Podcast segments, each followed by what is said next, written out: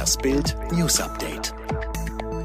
Das Weiße Haus befürchtet nach einer Prognose trotz Maßnahmen zur Eindämmung des Coronavirus zwischen 100.000 und 240.000 Tote in den USA.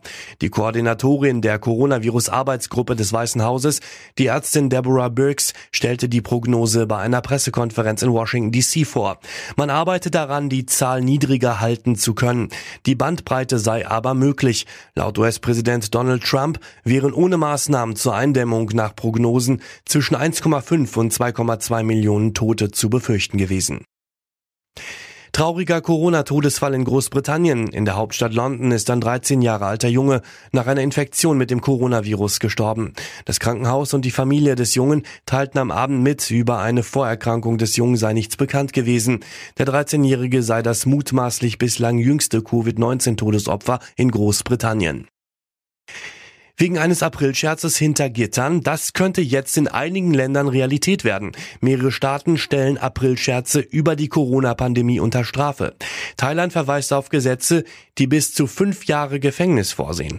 Taiwans Präsidentin spricht auf Facebook von bis zu drei Jahren und der Internetkonzern Google hat bereits seine traditionellen Scherze für dieses Jahr abgesagt.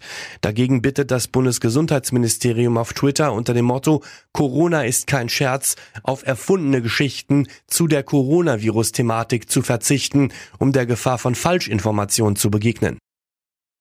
Neue Details aus dem Kinderschänder-Sumpf in NRW.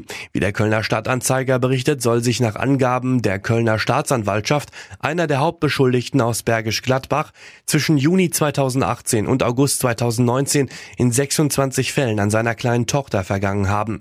Das ergaben die Ermittlungen gegen Mitglieder eines bundesweiten Zirkels von Kinderschändern. Wie Oberstaatsanwalt Ulrich Bremer auf Anfrage bestätigte, sind die Ermittlungen in diesem Fall abgeschlossen. Bis zur Anklage könnten jedoch jedoch wohl noch einige Wochen vergehen. Der mutmaßliche Täter gilt als eine der Schlüsselfiguren in einem riesigen Missbrauchskomplex mit bundesweit fast 60 Beschuldigten. Ajax Amsterdam hat den Vertrag mit seinem hirnverletzten Spieler Abdelhak Nouri formal aufgelöst.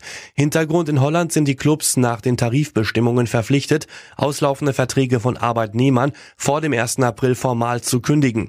Nouri hatte 2017 bei einem Test gegen Werder einen Herzstillstand. Wegen Fehlern bei der medizinischen Versorgung auf dem Platz erlitt er schwerste Hirnschäden, lag lange im Koma. Der Verein hat die Verantwortung übernommen und die Fehler bei der Versorgung zugegeben. Ajax sicherte zu, weiter für den ehemaligen Spieler zu sorgen.